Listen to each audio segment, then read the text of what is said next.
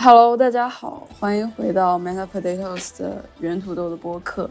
今天这一期，我们请到了两位非常有意思的嘉宾来跟我们聊关于道发起的故事。然后这两位嘉宾也是非常的厉害，一位是零差道的创始人，一位是 Weirdo 道的创始人。一会儿让大家来分别介绍一下自己。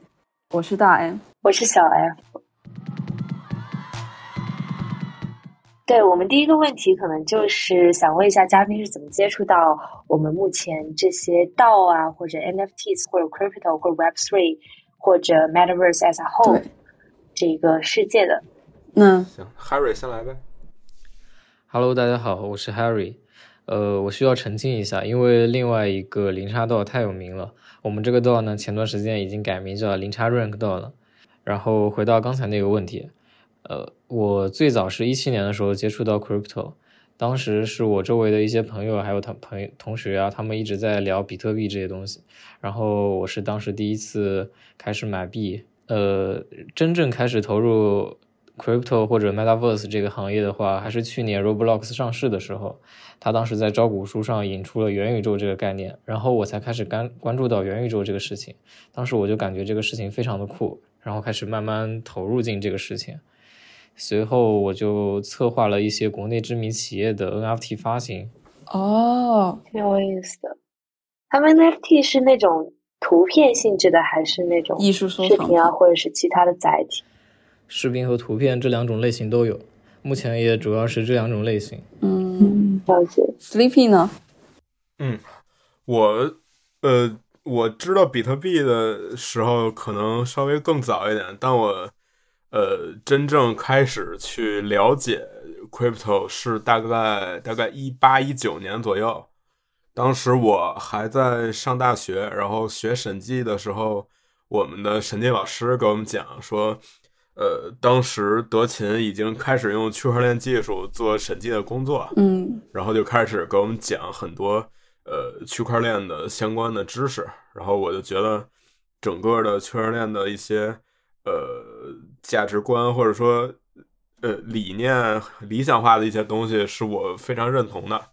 所以我毕业以后也没有去四代，然后就选择去我认为国内最好的区块链媒体，就是律动 Blockbeats 去写稿子。对，然后然后呃，接触 NFT 是当时我入职以后，因为发的第一条新闻快讯是。威神写的一串那个数学公式，然后他把它做成 NFT，然后卖掉，所以我就对 NFT 特别感兴趣。然后之后，对又开始去了解更多的东西，然后也开始自己去做 NFT，做加密艺术，然后也会也会自己发出去卖。对，然后呃，当时。当时国内可能 NFT 社群也就两三个吧，然后每个里面可能也就一两百人，呃，所以就怎么说呢，很容易找到自己非常志志同道合的朋友，因为人不多，你不需要做很多的筛选的工作。对，确实，对，然后我也就在那时候认识像呃像 Riva、克凡、Nick、拥有这些，呃，怎么说？如今在中国加密艺术圈儿。能够有，也算是能有一定分量的加密艺术家吧。我们大概是在，呃，我我想想，二零年底左右认识的。对，然后我们当时是发起了一个叫“加密艺术互助会”这这么一个微信群，因为我们当时发现很多，嗯，怎么说呢？很多人想要接触 NFT，就包括一些艺术家，他们想。想要把自己作品做成 NFT 去卖，然后去为他们换一点经济上的收入，但是他们可能对这领域还是缺乏一定了解，所以我们就成立了一个互助会来帮助大家。然后再之后，我们呃这个互助会的群越来越大之后，我们里面呃怎么说，就是互相比较认可的关系又比较好的几个人，我们就出来成立了呃成立了这个 Weirdo，然后一开始。呃，一开始其实是因为一些项目方想找一些加密艺术家，去帮他们做一些呃呃联名作品也好，或者说一些其他的项目的艺术创作部分也好，反正算是他们有需求，然后我们能够提供我们的创作，然后呃，等于说是双方需是是是互相都有需求的，就是我们提供作品，他们提供一些呃 token 或者一些其他的回报嘛，然后嗯，但是中间也缺一个成那个啥对接的人。其实一开始最初的目的是这样，后来呃怎么说呢？随着我们不断的去想，我们到底应该为中国的加密艺术家们做一些什么事情，我们到底应该去怎么样让这个小众的圈子更好的触达到更多的人吧？所以我们也是慢慢的就成长到了如今的 Weird DAO。嗯差不多有呃，算上我们的经营者小伙伴，大概有二十多人，对，其中十八位艺术家，呃，有很多已经登录了像 Super Rare 这样的呃世界最顶级的加密艺术平台，然后我们基本上所有人都都在国内比较顶级的拍卖行，比如保利、嘉禾、永乐这些拍卖过，嗯对，所以我觉得怎么说呢？嗯，可以说是中国加密艺术圈儿最顶尖的一批艺术家都已经汇集到我们道里面，然后我们之后也会努力去继续扩大我们的这个这个这个人人员数量，然后嗯对也会去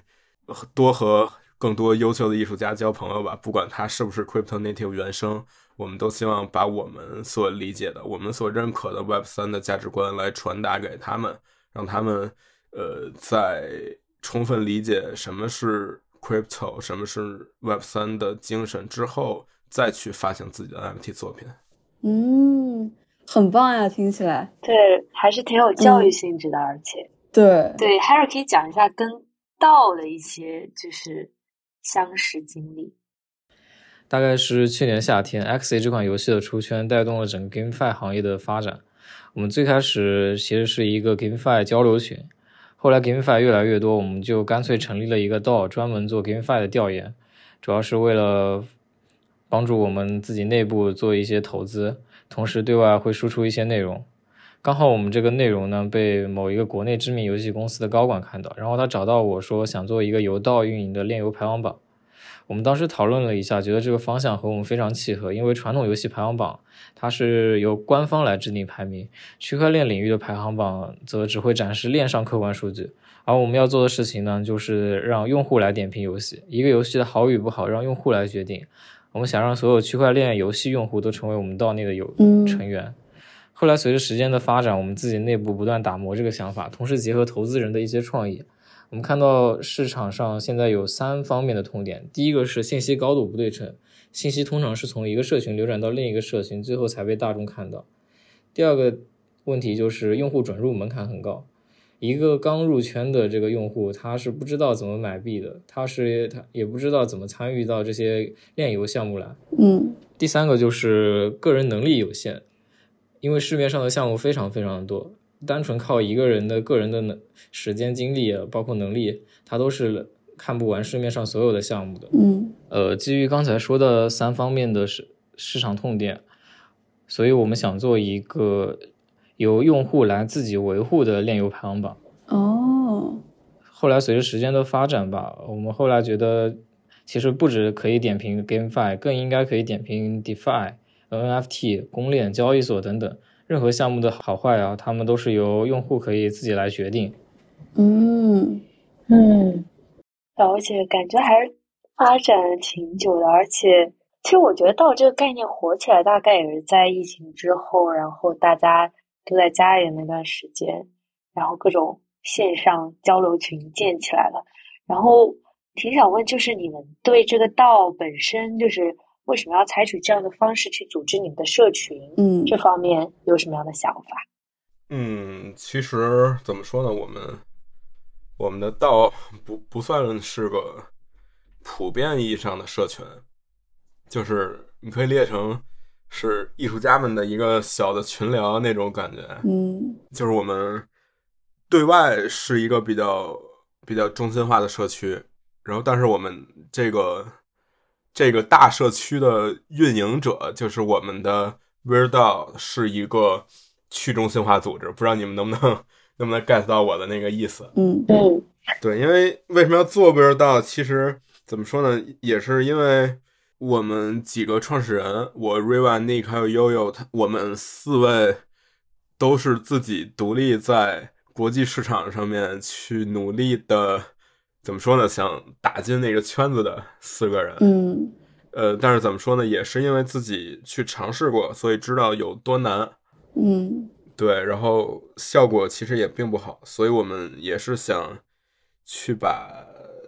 孤军奋战的中国艺术家们聚集起来。对我们也不只是中国艺术家，我们也欢迎其他国家艺术家朋友加入嘛。嗯对，我们是想把大家汇集起来，然后攥成一个拳头去打出去。嗯，对，就是我，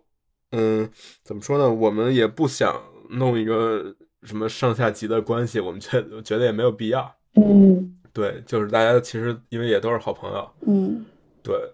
所以就想，呃，平时的时候大家就随便聊聊天啊，或者随便约一下合作之类的。然后像一些大的活动，我们就以一个道的形式去集体出动。嗯对，所以我们觉得也也是也是，就是一个自治组织就足够了，就完全不需要嗯像公司的那样什么谁是负责人啊这些。对，所以我们选了道的这个形式。哦嗯，那你在对外 represent 的时候是怎么去选出 representative 的呢？就是有哪几个人会去代表你们这个道，包括去对外合作啊这样子的？还是大家都会。对，呃，就是大家都都会的。然后，比如说一个项目找到我，那就是我会主要负责这个合作相关的东西。然后，如果找到其他人，那就是另外的艺术家去负责这个事情。哦，就是独立的个体的感觉。对、嗯对，对，我其实挺想问 Will Do，就是你们如果对外要形成一个集体去打的话，你说的形成这个集体是指你们的风格会比较的像，还是说你们呃主要是做一个社群，然后在里面交流一些信息，就更多的像 friend friend with benefits 这样，还是说你们要形成一个就大家风格比较像的艺术家集合在一起的这种感觉？呃，我们到那没有风格像的艺术家，应该是指组织上，对，就是每个人特点都很突出。嗯就可能有有有一些艺术家，他们比如说我和 Riva 都是做算法生成，然后玄和 BK 都是做体速，嗯但是我们就你可以理解成用的类似的工具，但是创作出来的作品是完全不一样的风格。嗯，了解，对，然后我们我们一起打出去，就比如说像呃之前的一些展览，是可能之前是一个一个艺术家去找，但是现在会会是我们所有 Weird 道的成员一起去，比如说每人提交一幅作品，哦，这样他他能够在公示所有艺参展艺术家的时候，能够单独把 Weird 道这一个一个道组织单独列出来，然后去再去写都有谁谁谁。嗯嗯，对，然后像我们春节的时候也在 Async Art 平台去去发布了一个我们十八个艺术家共创的一件作品，哦，其实是两个动态的图，然后用到了呃 Async Art 它那个可编程艺术平台的一些功能，就是它会根据根据我们设定的时区，然后白天是一个样子，晚上是另外一个样子。哦，哇，哇，很有意思。里面的内容是十八个人一起商量着做出来的，还是就是呃每个人负责了一个部分？就是我们整体定了一个我们大概画面要呈现一什么样子的画面，嗯然后每个人去认领一块儿，然后去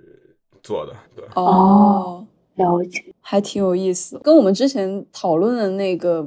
building blocks 的 NFT 感觉有点像，虽然不太是。对，就是每个人都贡献自己的那一部分。嗯我其实很好奇，你们这个当时的 initiative 是直接在到这个上面挂任务，然后每个人去认领这样子，还是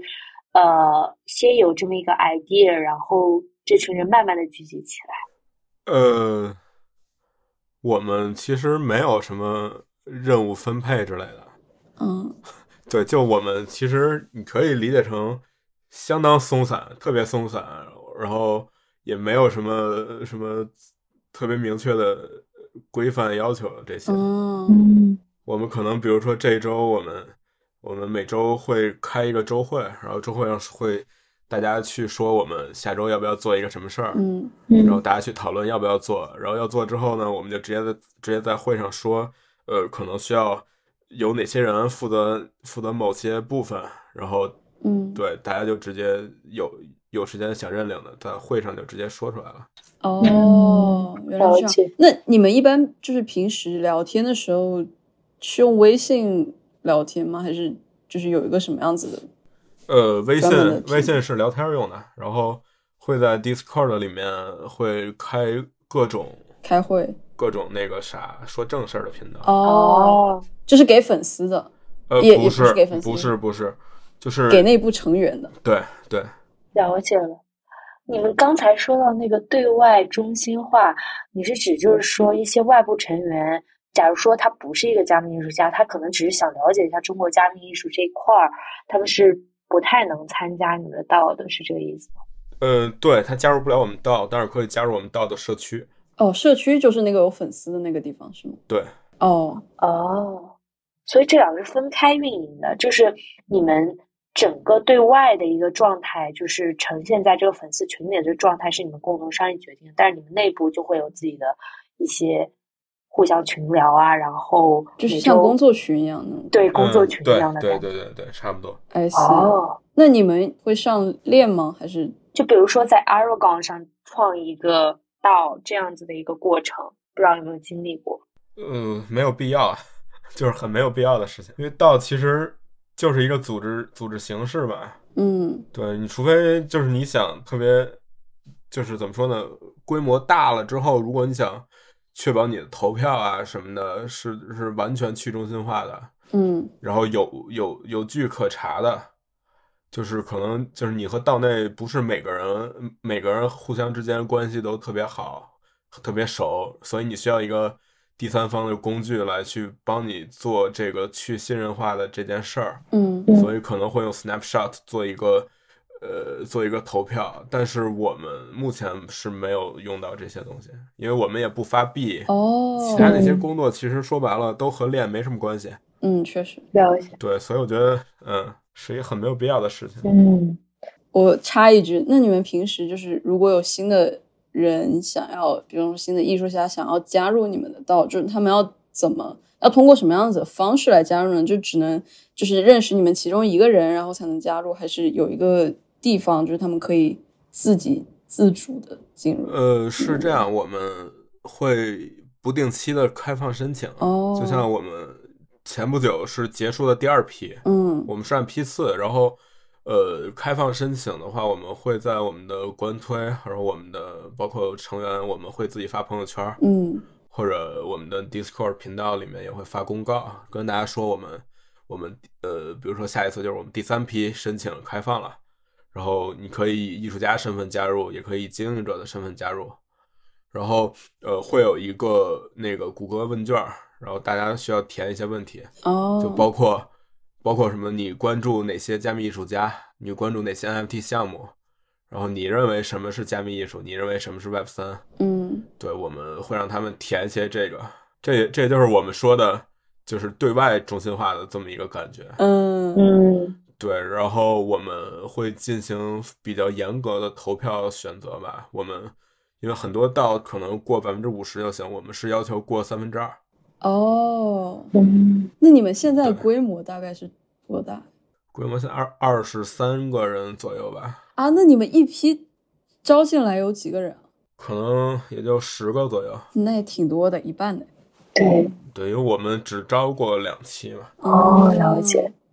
那你们为这些加密艺术家主要是提供什么样的帮助？就是你们会有一个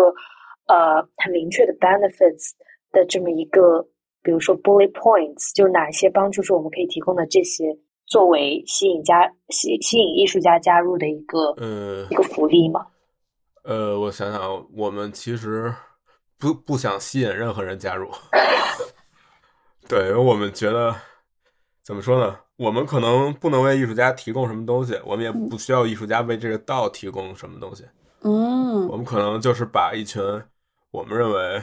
和我们价值观相同，然后我们认为有趣的一些人聚集在一起，我们一起在之后去商量搞一些什么事情出来，嗯，而不是说我先想搞什么事，我再去召集一批人。了解了解，懂了。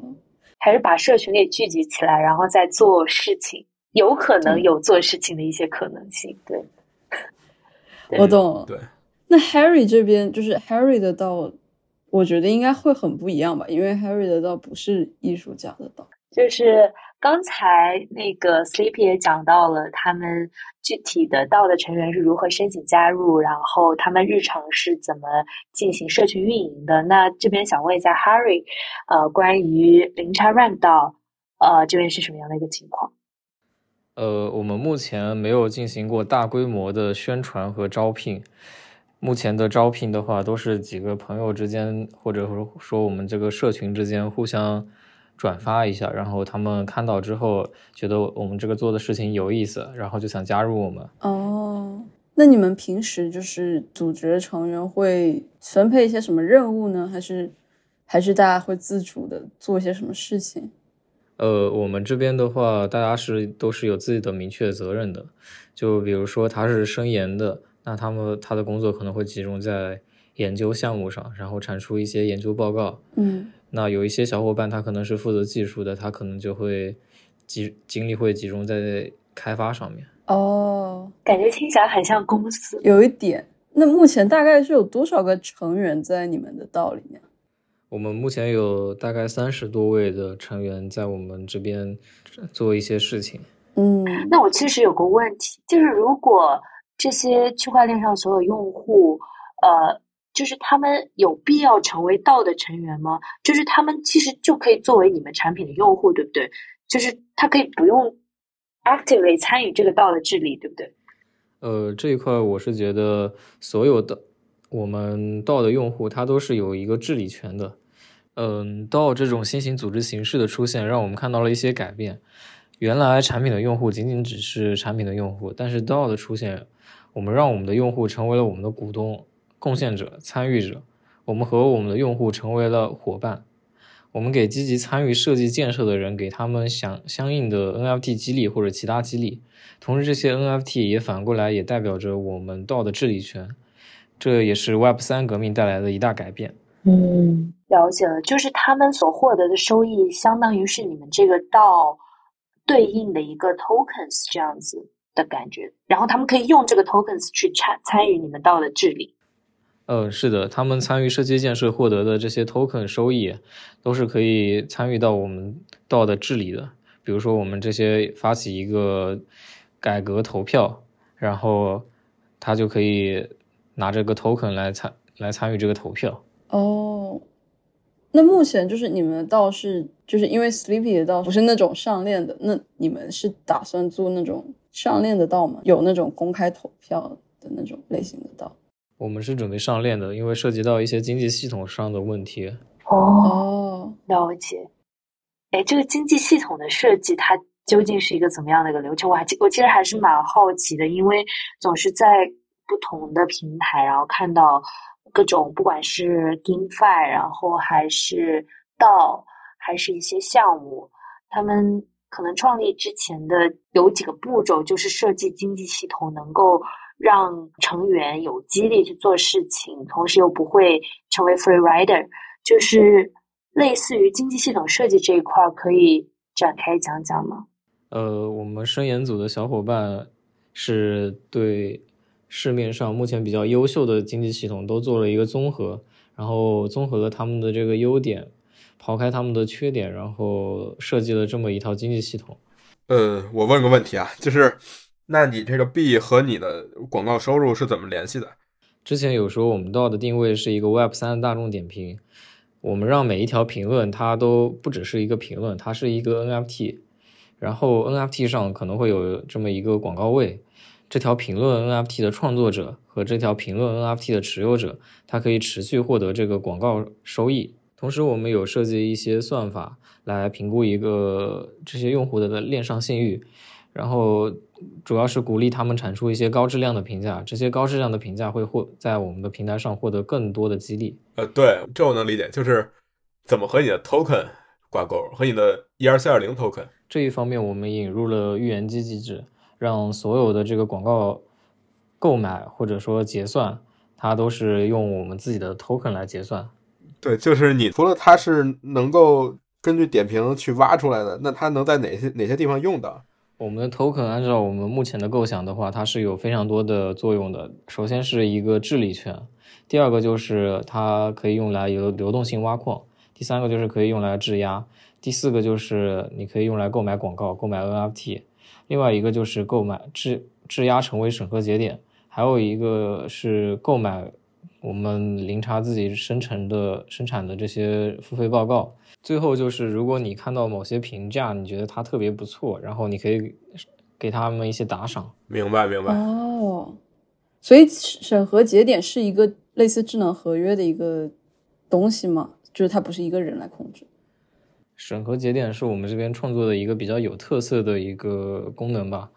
对，它是有点像 delegation。我觉得，就比如说一个道理，如果有一百个人，然后你不可能让这一百个人都去审核，可能有几个比较呃。representative 的节点就是比如说五个，然后由这五个可能有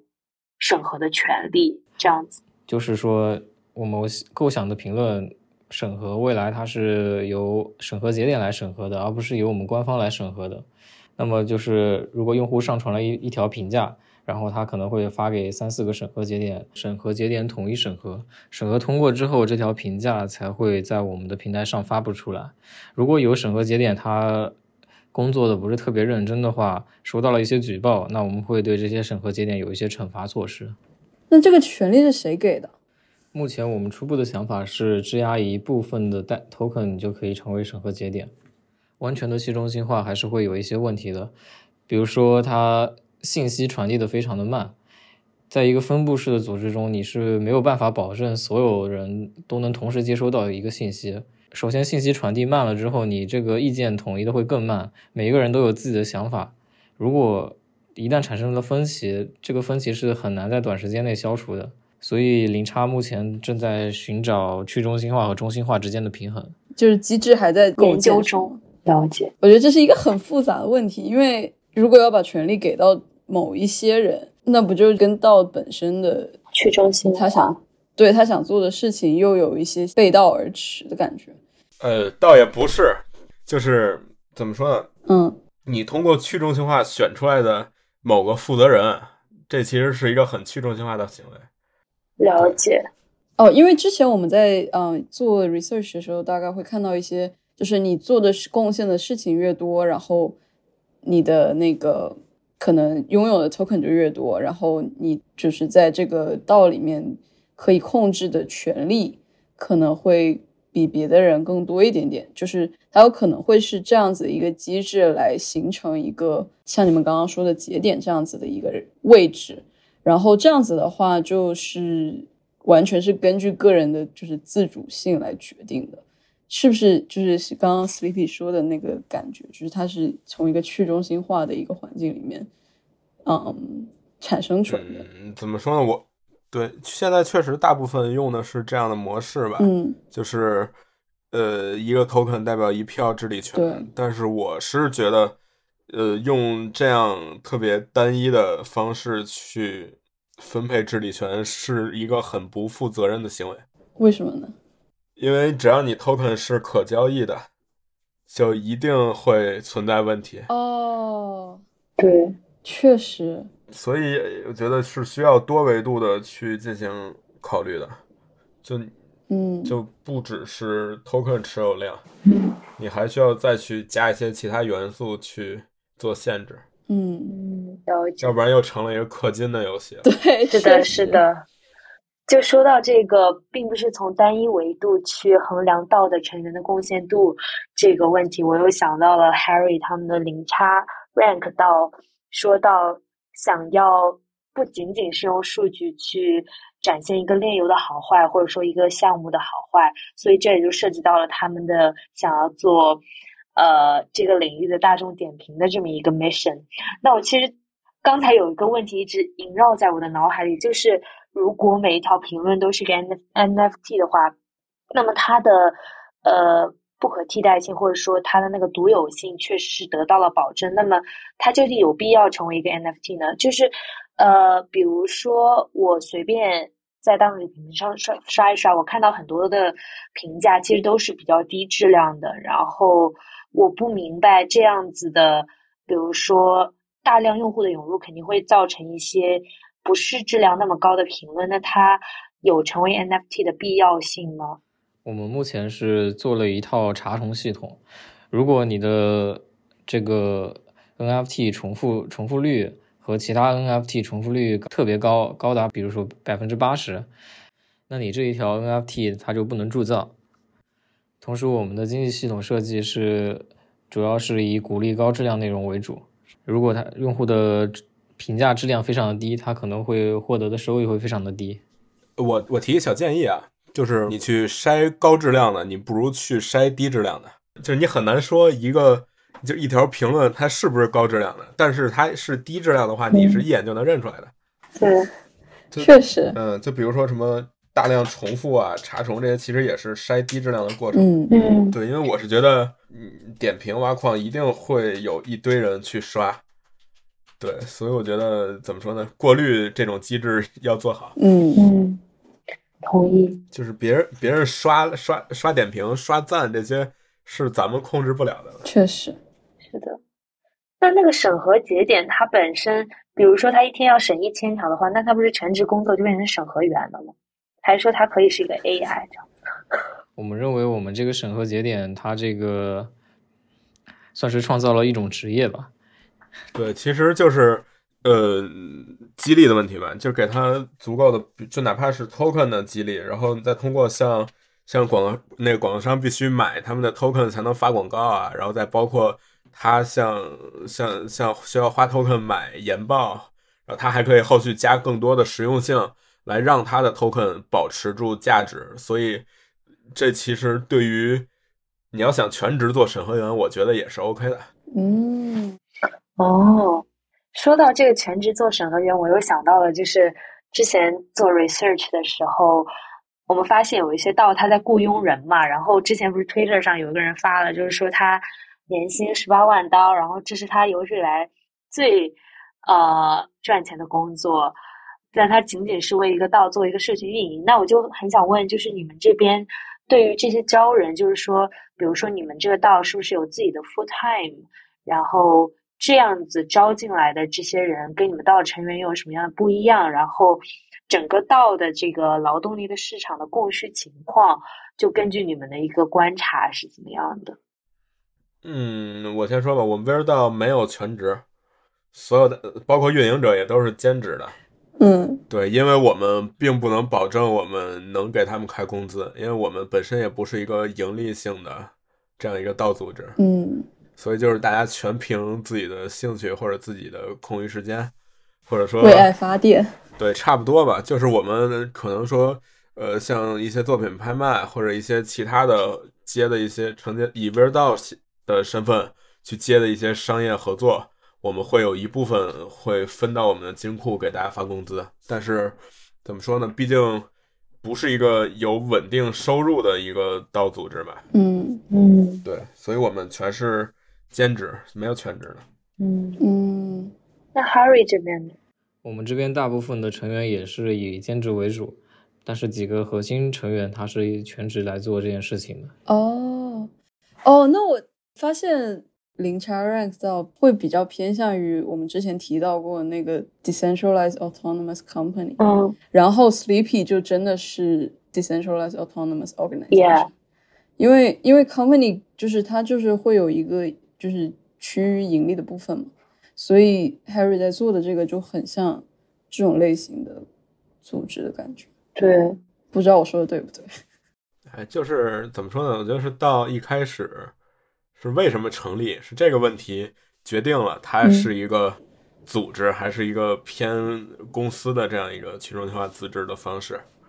嗯，就像 Harry 他们可能最开始就是想什么。比如定期输出一些研报之类的，但我们一开始就是没有什么目的。嗯嗯，了解。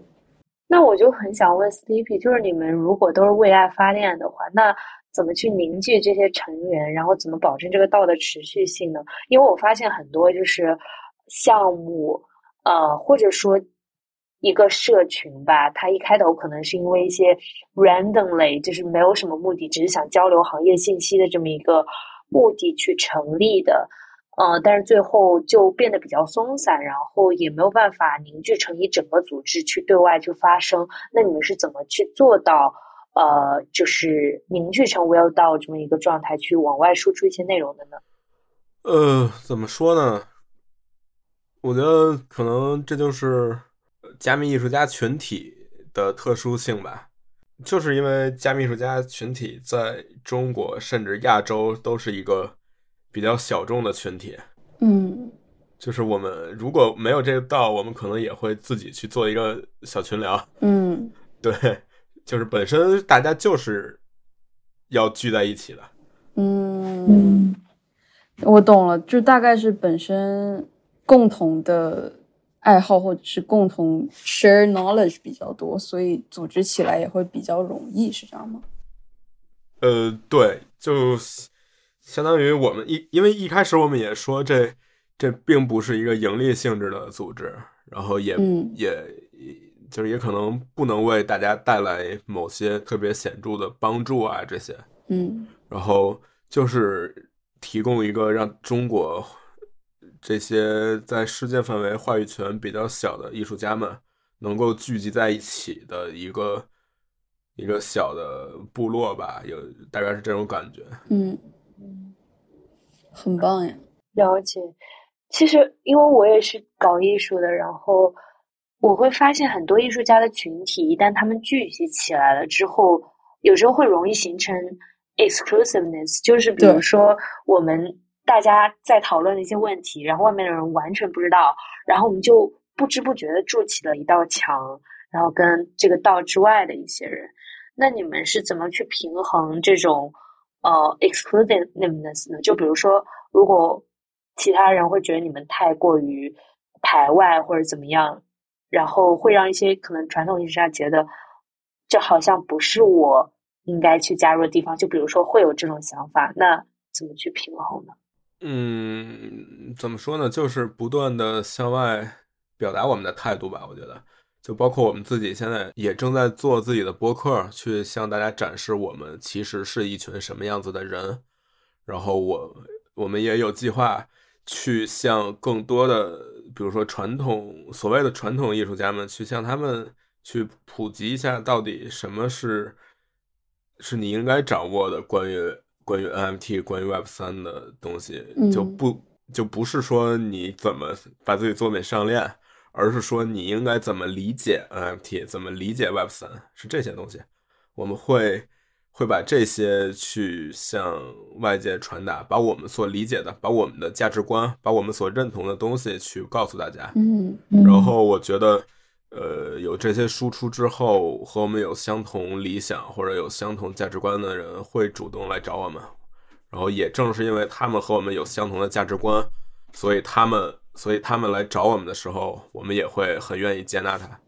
嗯嗯，了解。是已经上线了吗？这个博客？呃，还没有，还是还在。因为我们我们非常松散，还没有剪完。了解了解。那 Harry 这边就是你们平常比如说发布一些招募的话，这些人是因为什么关注到你们？然后他们主要是一群什么样的一个人？然后为什么会想要去加入你们？也是因为你们不断在向外传达你们这个道是怎么样，还是说你们自己输出的内容去自动吸引了一群想要去研究这一块的人呢？我觉得主要是因为我们这边输出的一些高质量内容，然后同时还有我们这边的一些社群，他们吸引到了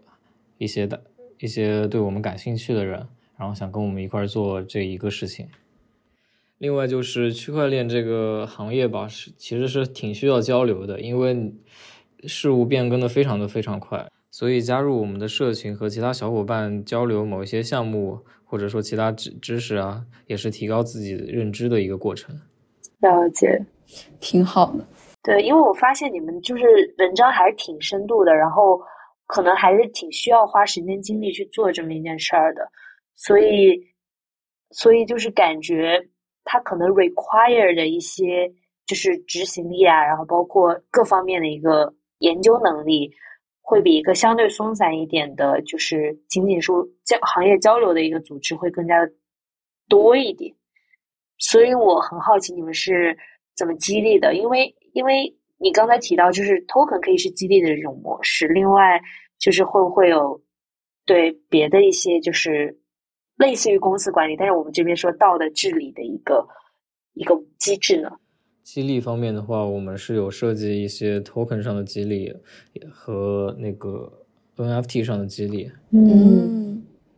那这些人他们大概是什么样的一个形象呢？就比如说 Sleepy 他的那个道非常清晰，就是很多就是中国加密艺术家。那你们这些加入这个道来做研究的这群人，究竟是一个什么样的画像？我们研究组的成员大部分来自于那些传统基金，或者说是 crypto 领域的基金。哦，就是本身就是对金融领域比较有了解的人，然后再加入你们去做 research，这样。是的，是的。了解，原来如此。It's too late, it's too late，我已赶不上地铁。啊，我们最开始有个问题没有问，就是你们俩有没有关注到什么最近很火的道啊，或者是自己喜欢的其他的呃国内或者是国外的，看起来它有望成为就是很厉害的道之类的道吗？我我我也分享一个一个工具网站吧，一个嗯。对它自己可能不算一个道，但是一个和道有关的工具类的网站，嗯，叫什么？叫叫叫 Clearverse，K L E O，然后 verse V E R S E，对，然后你们可以上去看一下，我觉得做的挺好的，就是它会把现在所有的基本上是所有的道去汇集在一起，然后就是你可以看到现在有有有现在有哪些道，然后他们都是干啥的，然后你点一下，然后它里面也会有各种信息，然后同时它还会把一些道提供的 grants 或者提供的一些呃悬赏，就是赏金任务，对，也会做一个汇总给你。对，就是如果你想加入一个道，然后你想了解这道到底是干什么的，就是你想知道有哪些给一个道做贡献的方式，你都可以通过这儿去来哦，来来来了解到，对，然后相当于是一个很好的入门的工具，但是现在可能知名度还比较低吧，哦，对，但是我我个人觉得挺好的，那它是国内国外的道都有吗？还是它是嗯，嗯。只有上链的道呢？我这个没有仔细的看过，应该是法国治理 token 的都有吧，哦，哦我看到很多很熟悉的面孔。嗯，我觉得好有意思。话说回来，就是你们自己有什么特别喜欢的道吗？嗯，除了你们自己做的之外，国内国内国内我提一个提一个 C 道吧，哦，嗯你你们应该知道吧？那个我知道 C，就看见那个是吧？嗯呃，对，是他们唐寒他们做的。对，我觉得他们现在真的做的可能是国内做的最好的吧，就是站在一个一个也不能说是偏学术吧，它可能各方面都有涉及，嗯也包括一些呃基础的教育相关的工作，他们也有在做。嗯然后包括一些很深度的文章的产出，然后包括他们，嗯，怎么说呢，组织活动的那种密度啊啥的，确实是一个一个，我觉得是一个怎么说呢，健康的状态吗？对，挺健康、挺有活力的一个状态。嗯，他们是一个很大的那种但我们？还是就是像跟你们的很像，就是大概二三十个人？嗯，没有和，就是和我们是恰恰相反的那种。就是很大的。对，哦，我自己特别喜欢 Bankless，因为我觉得 Bankless 它对于教育市场这个方面做的真的很好，嗯，就他们尤其是他们那个课程，嗯对而且他们的一些 newsletters 啊写的都很好，然后还有之前那个很有名的那个出圈的文章，当时不是一个国内机构叫什么来着？什么？溯溯源育新，还把它给翻译出来了，就是那个道 The New Frontier。嗯，哦，我说一个，我觉得我还挺喜欢那个 Friends with Benefits 的，我觉得他们网站做的很很可爱，虽然他要他要申请才能进入，但是但是但是就是他整个就是风格我还挺喜欢。可能因为我们都是艺术家吧。他们现在那个加加入门槛儿，加入门槛儿是不是变得特别高了？就是要给他七十五块钱，七七十五个那个那个他们那个那个币，然后那个就是就是 FWBB，对，就是你得持有他那个币。嗯，然后还要还要给他写入学申请，就是它是他们的产出，就是他们是形成了一整条链。当时不是 A 十六 Z 还投了它嘛？就是说有点像提供一个就是。呃，场域这个场域可以让各个艺术家去各自交流自己的想法，然后他们并没有一定说你一定要产生什么样的项目，但确实有很多艺术家通过这个平台去连接到了不同的呃人，去完成了一个项目。然后他们也有一整套的变现机制，就比如说他们会有嗯线下的活动，然后这些线下活动的门票都是 NFT，然后你就可以呃去购买它，然后去也也可以嗯去买一些他们的周边，反正就一系列的那种变现机制，我觉得做的还挺嗯对，它其实就是一个入场门槛儿，然后它其实是一个币本位的门槛儿，然后其实我觉得可能一开始他们也没有想到会那么火，会被炒炒这么高吧。对。我当时我第一次看到这个刀组织的时候，他们那个币可能一枚才五刀左右吧，这么便宜，对，大概大概去年年中六七月左右，可能五刀一个币。哦。关于币这个，就是每个道有不同的币这件事情，我也非常 confused。就是我不能，我能理解，就是每个道需要一个自己的币来进行运营，但是就会让我觉得很麻烦。就是你每每每去一个地方，你都要换一个币，然后你去另外一个地方，你又要把它换成另外一个币，然后你所有的钱都交到手续费里面，就是让我觉得它非常的不方便。不是，因为你如果是想要治理用的，你这个币你是不需要换的呀，你直直接通过你在那社区做贡献，他会直接打给你啊，你不需要再去额外的买嘛。也是，但，有一些道的币感觉流通价值会比别的更高一些，这些是什么原因？呃，是因为那个道比较火嘛。对，肯定是有这原因。然后其次应该就是它的经济系统设计的问题吧，就是它可能，呃，它一定是先有实用性，你这个币的价格才能稳住的。嗯，对，对，有实用性，然后稳住之后，呃，它会随着你这个道的发展去变成下一个阶段的 token，就相当于是从一个 utility token 变成了变成了一个类似于证券儿这样的一个 token，、嗯就是类似于指数，就是对它会能反映你这个道的生态的繁荣的程度。嗯对，然后再进一步发展这个 token，它会从一个指数类型的，会变成一种实用，呃，不叫实用性，就是能够替代替代金钱，你能够用于支付的这样一个那啥，这样一个东西。它实际上是有这三个阶段的。嗯，怎么说呢？就看你是想你是想去治理，还是你是想去炒币。对，你要想参与治理，你就没必要关心它的价格。确实。Harry 有自己喜欢的道吗？我刚才也是想讲 C 道，不过 Sleepy 之前讲过了，我就不再赘述了。对我其实之前会有朋友经常问我这个道，它跟一个普通的群聊有什么区别？我嗯当时感觉它会更加的有组织性，然后成员也会更加的就真的把这个事情给做成。嗯那我其实有点想问这两位嘉宾，呃，觉得在运营到的时候，跟 maintain 一个群聊，或者说仅仅是一个社群，会有什么样的区别呢？嗯，区别我的感觉是，就是一个道组织会会让你觉得应该去做点什么事儿。哦，对，然后如果仅仅是一个群聊，那就是随便聊天嘛，也不一定非要干啥。嗯但是作为一个道组织的话，可能呃，因为大家就就就拿 v e r 道来说，我们是因为有一个共同的愿景，就是想让中国的加密艺术去走向世界，有嗯有这样一个愿景在的，所以我们会呃以此为算是出发点吧，去想我们能做一些什么事情。就虽然一开始我们是没有一个明确的计划，说我们六月要做什么，七月要做什么，但是我们是会逐渐的去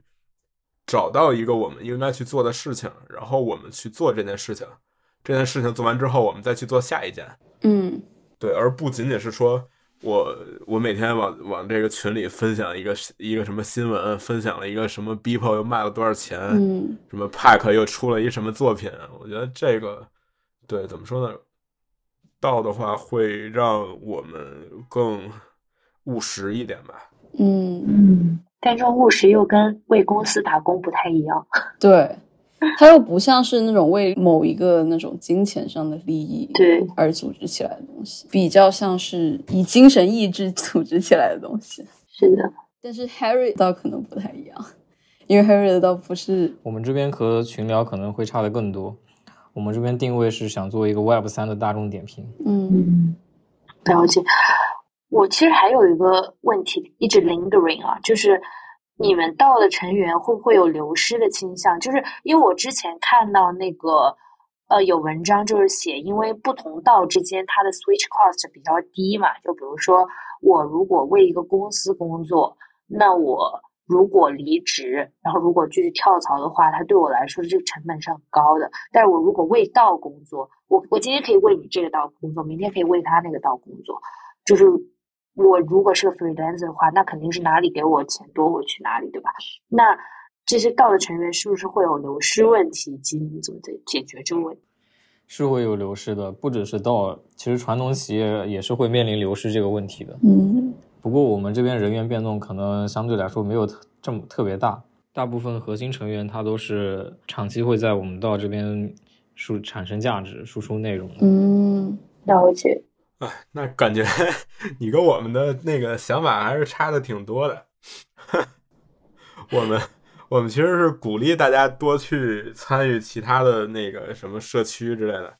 就是鼓励我们的艺术家，比如比如说我们也也也挺鼓励大家参与到像 Super Rare、像 Foundation 这样的社区里面，嗯然后如果能在那些社区打响自己的知名度，那是更好的，因为怎么说呢？呃，都 Web 三了，就没有什么独家不独家的嘛。嗯就比如说，我们到走到走出去的艺术家，能够在 Super Rare 去站稳脚跟，或者有更大的话语权，那大家也会通过他来关注到道。嗯我觉得这是一件好事儿。然后再加上你说，呃，和公司相比，就是大家可能什么人员流动性更强，我觉得也是一个好事儿吧。因为道组织本身也不是一个类似于什么劳动合同这种东西。然后就比如你平时工作，你也不可能一天八小时工作你都在全神贯注的做嘛，总会有嗯那就可能你摸鱼的八小时间八十小时，你有四四个小时是四个小时是在摸鱼，那你为什么就是如果你能用这个摸鱼的四个小时去做其他你愿意参加、愿意去贡献的事情，然后同时。这些还有可能为你带来更多的、呃、收益这个经济上面的或者其他方面的回报呢？我觉得是一个非常好的事情。嗯挺好的。那我其实很好奇啊，就为道打工，呃，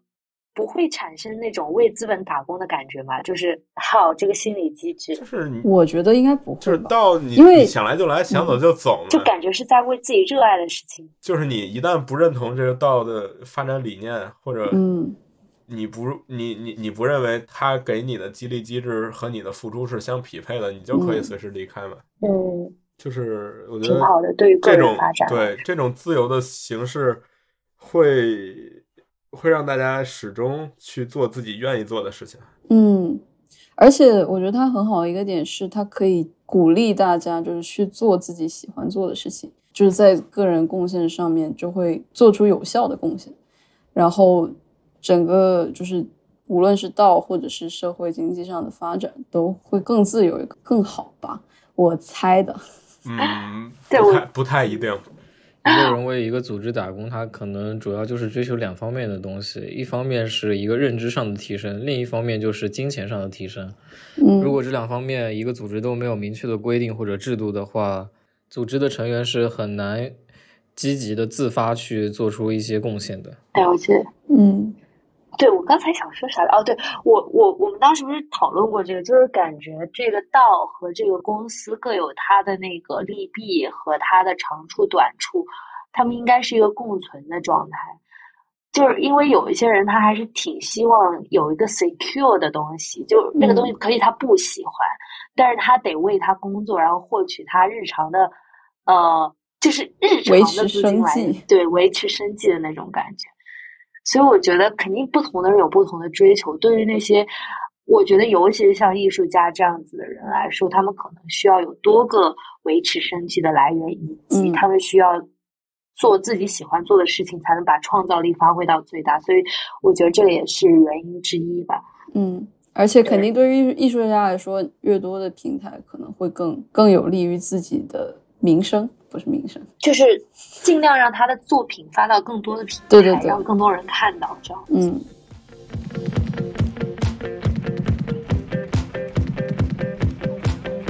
有一个很好奇的问题，就是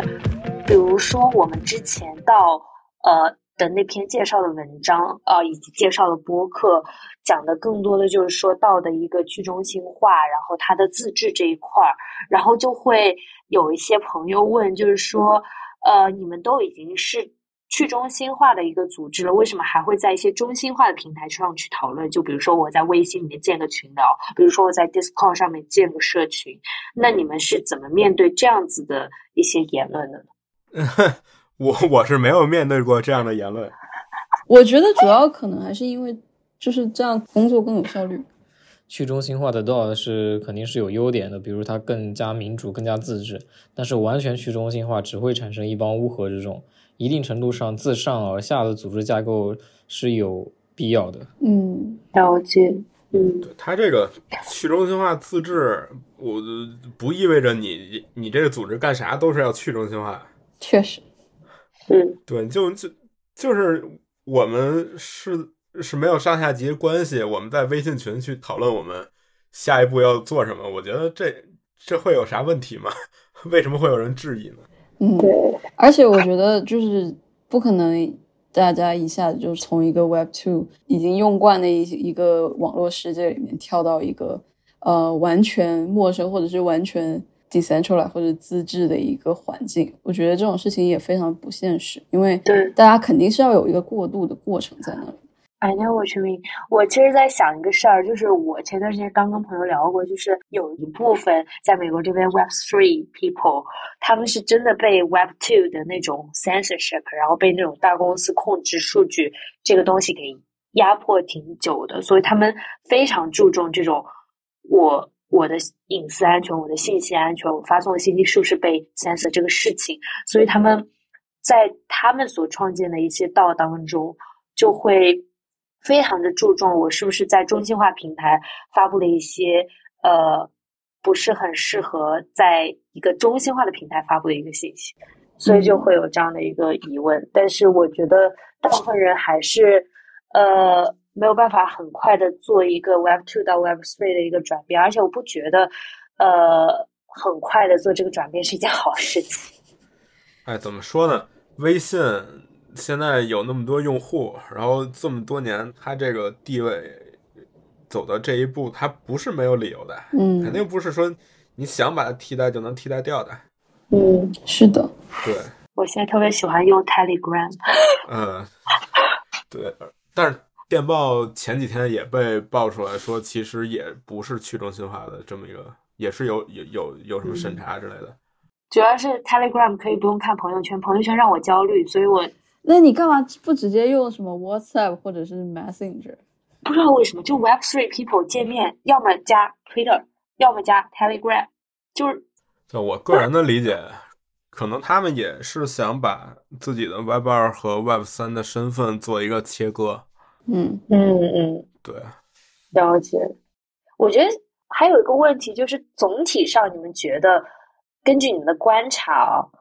国内的道和国外的道在氛围上以及整体的这个气质上，或者说一些架构上更细节的方面，觉得有什么不同？嗯，没啥不同吧，可能就是就是数量上可能国内的道还少一点，但我觉得是正常。嗯我对我觉得是正常的。就你包括氛围，你像国内之前有安顿道，然后现在有 C 道，其实都是氛围非常好的道，我觉得不输给国外的那些道组织嘛。嗯，我个人是感觉国外很多道很多活动都是在线上的，但是国内有很多就是大家会线下见面啊，或者是线下的，就像 C 道那样，就是有线下活动这样。线下活动都有吧？你像那 FWB，其实线下活动也非常多。也有可能是因为现在，嗯，纽约有疫情，所以大家都在做线上对 国内疫情控制的比较好。太羡慕了。After party, after party.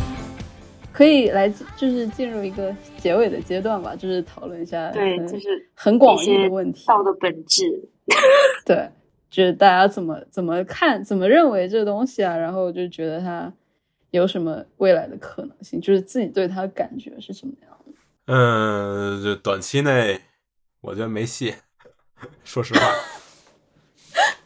就就这么说，就像我刚才评价微信一样，同样的，你公司制用了这么多年，一直用到现在，不是没有道理的。嗯，就对你，要你要真想做什么事儿，你就去做一个公司出来，不管你效率，嗯包括你的什么收益啊、组织架构啊、什么什么，反正各方面都一定会比现有的道组织会更好。对你，哪怕你弄一公司，你说是扁平化的，然后你说是分布式办公，完全可以吧？就和现在的很多有某个目的而去组的一个道是一样的嘛？这样的公司，是，嗯，对。那这么说来，就是那你为什么会愿意自己建一个道，而不是公司呢 因为我们没想着做什么事儿嘛。佛系。那 Harry 呢？嗯呃，我这边是觉得到发展到目前仍然还是一个处于社会实验的状态吧，它未来究竟会怎么改变，其实不太好预测。但是我觉得道所代表的去中心化精神是会一直传递下去的。嗯，对，说不定我们不会从二点零到三点零，我们可能会进入 Web 二点五。对我，我想的是，我当时其实是因为道，我去看了一本书，然后它叫《失控》，它不是一个小说，它是一个社科哲学著作。它里面提到了一个东西，就是蜂巢嘛，就是说那个蜜蜂，他们每一个人只负责最基本的、最小的事情，但是他们聚集起来，却能够做一些超出了他们每个人能够每个蜜蜂能够做的事情的一些事情。嗯然后他们叫这种呃东西叫涌现，就是说呃很多无序的小的组成的那种小单元，他们所集合起来能够做的一个事情是超越了他们所有的总和，就是它不是一个量变，而是一个质变。嗯就类似于这些东西。然后他就说，嗯，不要想着从上而下去做事情，而是从下而上，就慢慢的从一个基础的一个功能再往上去 add up 功能，嗯但同时保持基础的功能不变。所以他的意思就是说，呃，一种组织形式，它可能是每一个小的。单元它做一个基础功能的一个总和，然后这个总和导致了一些新的功能的涌现，